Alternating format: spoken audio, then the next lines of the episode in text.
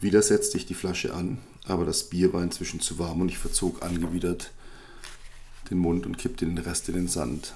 Dann stand ich auf und lief ans Ufer, um mich im Meer ein wenig zu erfrischen. Zweitens. Nach dem großen Unwetter war Amelie am Abend nicht zu mir gekommen und ich hatte gedacht, das Wetter wäre zu schlecht. Aber als sie am zweiten Tag auch nicht auftauchte, begann ich mir Sorgen zu machen. Und als der Regen nachließ, war ich mit der Westbahn in den Ort gefahren, um nach ihr zu sehen. Sie war nicht zu Hause und ich wusste nicht, wo genau sie arbeitete, und so war ich in eine Bar gegangen, von der aus ich ihre Wohnung im Blick hatte, und trank Wein und Krapper und wurde immer unruhiger. Aber sie tauchte nicht auf und ich fuhr zurück, und als ich ankam, sah ich erleichtert, dass mein Wagen auf dem Vorplatz stand. Ich lief ins Haus, dort war sie nicht, und auch am Strand konnte ich sie nicht finden. Und dann hatte ich den Zettel unter dem Scheibenwisch entdeckt, auf dem stand, dass sie sich für den Wagen bedanke und mir alles Gute wünsche. Kurz wurde mir schwindelig und ich lehnte mich gegen den Fiat, und als ich gerade überlegte, wie sie denn von hier weggekommen wäre, tauchte sie hinter einer der Dünen auf. Oh, du bist zurück, ich wollte dir eigentlich nur den Wagen bringen. Ihr Blick war kühl und ihre Augen dunkel, aber ich spürte die Anspannung, die sie mit aller Kraft zu verbergen suchte. Amelie, ich. Was ist passiert? Lass es gut sein, Peter. Es bringt nichts. Du lässt mich nicht teilhaben an deinem Leben. Tausend Gedanken durchrasten meinen Kopf, ohne dass ich auch nur einen davon zu fassen bekam. Sie würde gehen. Das war alles, was ich denken konnte. Sie würde gehen und ich hätte jetzt noch ein Gesicht, zu dem ich nie wieder den Namen vergessen würde. Meine Knie wurden weich und ich spürte die Verzweiflung, die gleiche Verzweiflung, die ich am Tag zuvor am Strand gefühlt hatte. Die Hoffnungslosigkeit der Endlosschleife des Albtraums, in dem ich mich seit bald drei Jahren befand. Sie hatte sich umgedreht und ging in Richtung Zufahrt und ich überlegte kurz und dann lief ich ihr nach. Ich griff nach ihrer Schulter und sie drehte sich herum und ihre Augen sprühten jetzt Funken und dann schrie sie mich plötzlich an und wer verdammt ist diese Vivian, nach der du im Schlaf geschrien hast?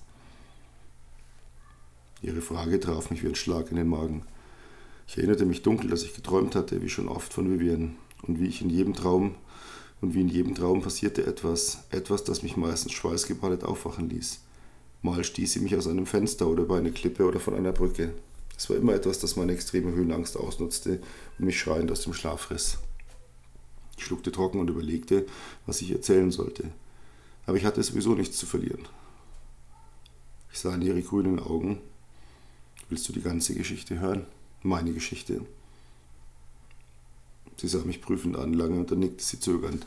Also gut, erzähl es mir.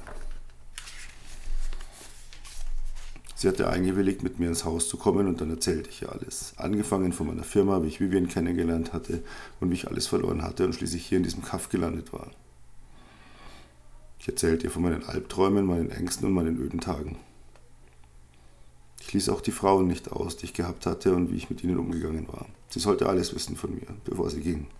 Irgendwie war es mir wichtig. Der Schmerz in meinem Körper, den ich sonst, so gut es ging, unterdrückte mit Alkohol, Frauen und langen Spaziergängen, kam in mir hoch und irgendwann brach meine Stimme, als mir klar wurde, dass sie mich nur hassen konnte.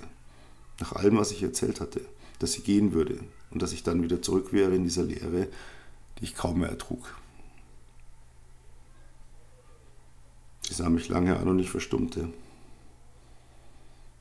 Ihre Augen schienen immerzu die Farbe zu wechseln und dann bildete sich eine Träne und rann langsam über ihre Wange und sie schluckte ein paar Mal und sah mich weiter an und dann lag sie plötzlich in meinen Armen und ihre Tränen benetzten meinen Hals und irgendwann begann ich sie wegzuküssen und ich fing dabei an zu zittern und sie hielt mich fest und wiegte mich leicht hin und her und ich wünschte mir, sie würde mich nie wieder loslassen. Drittens. Ich stieg aus dem Wasser, das kaum Abkühlung gebracht hatte, und Amelie war wach geworden und lächelte mich an, als ich zurück an unseren Platz kam. Ihre Nippel waren immer noch ganz hart und ich streifte meine Badehose ab, in der es mir schon ziemlich zu eng wurde, und sie lachte und sprang auf, und während sie aufs Meer zulief, drehte sie den Kopf und rief über die Schulter. Gib mir fünf Minuten und pass auf, dass er hart bleibt. Dann lagen wir erschöpft im Sand und sahen so aus, als hätten wir uns im Schlamm gecatcht. Sobald sie aus dem Wasser gekommen war, hatte ich sie an mich gezogen und nass wie sie war, waren wir im Sand gelandet und hatten uns geliebt. Viertens. Es waren schöne Tage. Sie war bei mir geblieben, nachdem ich alles erzählt hatte, und ich war froh darüber. Ich war nicht mehr gelangweilt und hatte aufgehört, schon morgens zu trinken. Die erste Zeit hatten wir unseren Rhythmus beibehalten. Sie fuhr mit meinem Wagen zur Arbeit und kam abends nach einem kurzen Zwischenstopp bei ihr zu mir. Das lief etwa eine Woche so, bis sie eines Abends eine größere Tasche an mir vorbei unauffällig ins Haus trug. Als sie meinen Blick sah, war sie knallrot angelaufen und hatte mir umständlich erklärt, dass es immer ein Riesenumweg sei, nach der Arbeit nochmal in den Ort nach Hause zu fahren, um sich umzuziehen und sie deshalb am Morgen ein paar Sachen zusammengepackt hatte. Sie sah so reizend aus, als sie mit roten Wangen vor mir stand, und als sie mich abwartend ansah, war ich ins Haus gegangen und hatte meinen Ersatzschlüssel geholt und ihr gegeben. Am Wochenende fuhren wir zu ihrer Wohnung, beluden den kleinen Fiat mit ihren Sachen und sie zog bei mir ein. Seit Vivian hatte ich mit keiner Frau mehr länger als 24 Stunden verbracht. Kurz hatte mich die Situation mit Amelie überfordert, aber sie war so anders als Vivian. Bei ihr gab es keine Launen, bei denen man nicht wusste, woran man war. Sie spielte nicht, taktierte nicht. Sie war einfach da und es dauerte nicht lange. Da konnte ich mich kaum erinnern, wie ich es geschafft hatte, fast drei Jahre völlig alleine in meinem Haus zu sein. Vivians Gesicht, das ich bisher jeden Tag immer wieder in meinen Kopf eingenistet hatte, verblasste langsam und es gab die ersten Tage, an denen ich mein früheres Leben völlig vergaß. Tage, an denen die Wut nicht zu Besuch kam. Die Wut auf alle, die mich damals hatten auflaufen lassen. Tage, an denen ich weder die Firma noch mein damit verbundenes Leben vermisste. Es waren Tage, an denen ich nur aus Genuss trank, nicht um mich zu betäuben.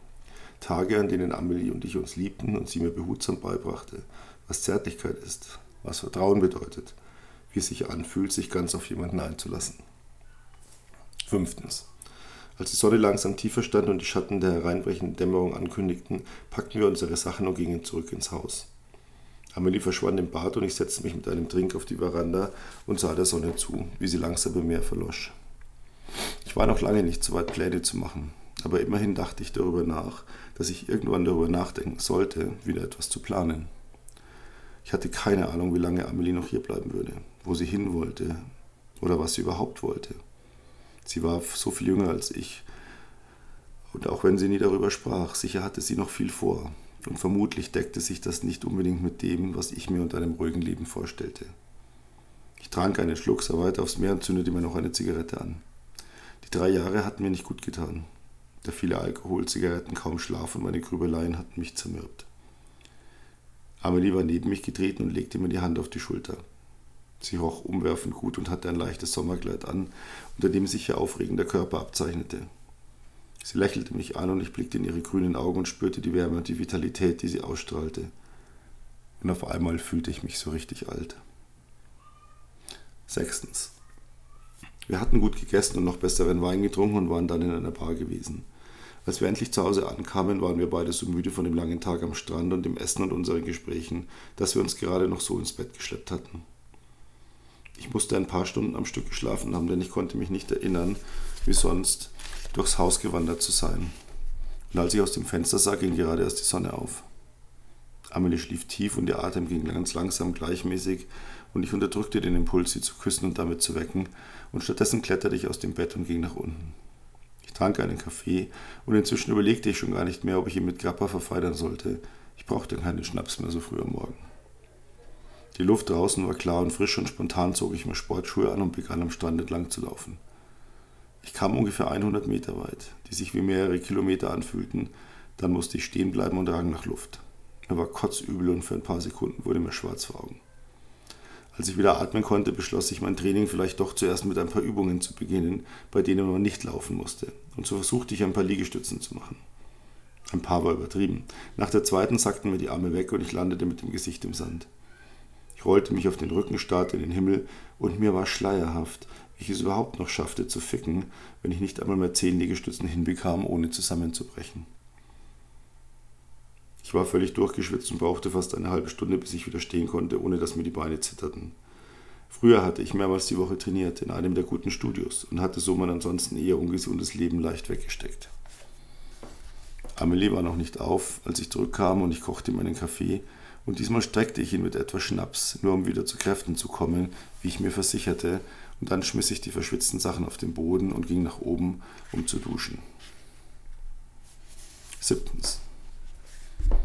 Ich warf einen Blick ins Schlafzimmer, um zu sehen, ob sie schon auf war und blieb fasziniert in der Türe stehen. Sie hatte mich nicht kommen gehört, oder zumindest tat sie so. Sie lag nackt auf dem Bett, hatte ihre Beine leicht angestellt und die Schenkel weit gespreizt. Ihre Hand streichelte ganz langsam die Innenseite ihrer Beine und ihre Wangen waren zartrosa angelaufen.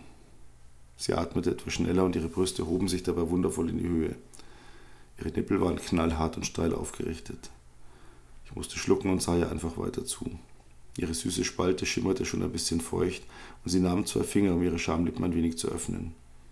Ich atmete ganz flach, so gut ich das noch konnte, um sie nicht zu stören, und dann ließ sie ihre Finger ganz tief in sich gleiten und begann ihren Kitzler zu massieren. Ihr Atem ging schneller und sie stöhnte leise und dann begann sie zu keuchen. Sie hatte noch immer die Augen geschlossen und ihre Schenkel waren ganz nass, und dann bäumte sie sich auf, als sie kam, und ich konnte nicht mehr länger nur zusehen. Als sie mich in Bewegung setzte, riss sie die Augen auf, und als sie mich sah, lächelte sie verlegen und ihre Wangen färbten sich noch etwas dunkler ein. Ich war so erregt, dass ich kaum sprechen konnte, und so kniete ich mich einfach vor unser Bett, packte ihre Beine und zog sie zu mir heran. Dann legte ich meinen Kopf in ihren Schoß und genoss eine Weile ihre Wärme und sog den wundervollen Duft, den ihre Nässe verbreitete, tief in mich ein. Sie hatte ihre Hände auf meinen Kopf gelegt und spielte mit meinen Haaren, und irgendwann begann ich die Innenseite ihrer Schenkel zu küssen und sie atmete wieder schneller. Ich ließ mir Zeit, liebkoste zuerst die Stellen um ihren Schoß herum, spielte mit meiner Zungenspitze auf ihre Haut, die so weich und zart war, dass ich nicht genug davon bekommen konnte. Ihr Atem wurde lauter, lauter und ihre Hände packten fester zu, und sie hob mir ihr Becken entgegen, wollte, dass ich sie endlich direkt stimulierte.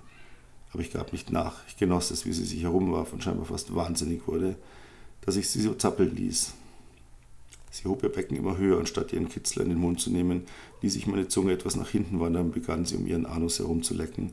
Und sie schrie jetzt fast und warf sich auf dem Bett umher, und ich wurde so erregt davon, dass ich auch nicht mehr warten konnte und meine Zunge tief in sie gleiten ließ. Und als ich damit ihren Kitzler umspielte, explodierte sie förmlich und kam so heftig, dass sie laut schrie. Ich gab ihr ein paar Minuten, und dann richtete ich mich auf und war so geil, dass ich, als ich mühelos in sie eindrang, sofort kam. Und ich klammerte mich an ihr fest, während Ladung um Ladung in sie schoss. Und als ich fertig war, war ich immer noch so erregt, dass ich nicht schlaff wurde, und ich stieß einfach weiter zu, und sie hatte ihre Beine um mich geschlungen und presste sich an mich. Und ich konnte nichts mehr denken, so wie früher, aber auf eine andere Art, eine gute Art. Und meine Bewegungen wurden immer heftiger, so heftig, dass das Kopfteil des Bettes jedes Mal laut krachend an die Wand schlug. Und dann kamen wir beide zusammen und schrien uns unsere Lust ins Gesicht. Später saßen wir am Küchentisch und tranken ein Glas Wein. Und ab und zu, wenn wir uns ansahen, mussten wir beide lächeln. Und es war ein warmes Lächeln. Und in dem Moment wurde mir klar, dass ich sie liebte.